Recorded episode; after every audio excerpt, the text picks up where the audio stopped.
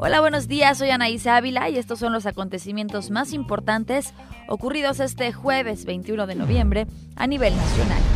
Nuevamente, una toma clandestina ubicada sobre la carretera Tlahuelilpan-Juando, en Hidalgo, provocó una fuga de combustible que derivó en una fuerte explosión.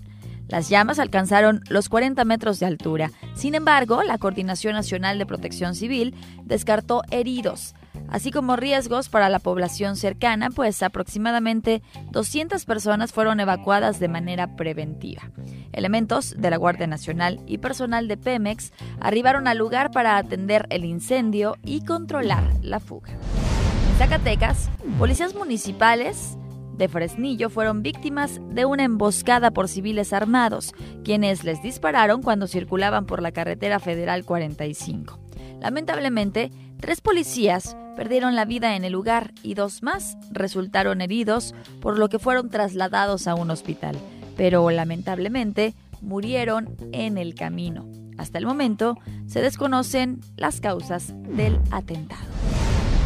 En medio del desfile conmemorativo por el 109 aniversario de la Revolución Mexicana, un jinete resultó herido al sufrir un accidente, pues cayó de su caballo. Rápidamente, el jinete Juan López Acevedo fue trasladado a un hospital para su atención médica, donde ya se recupera.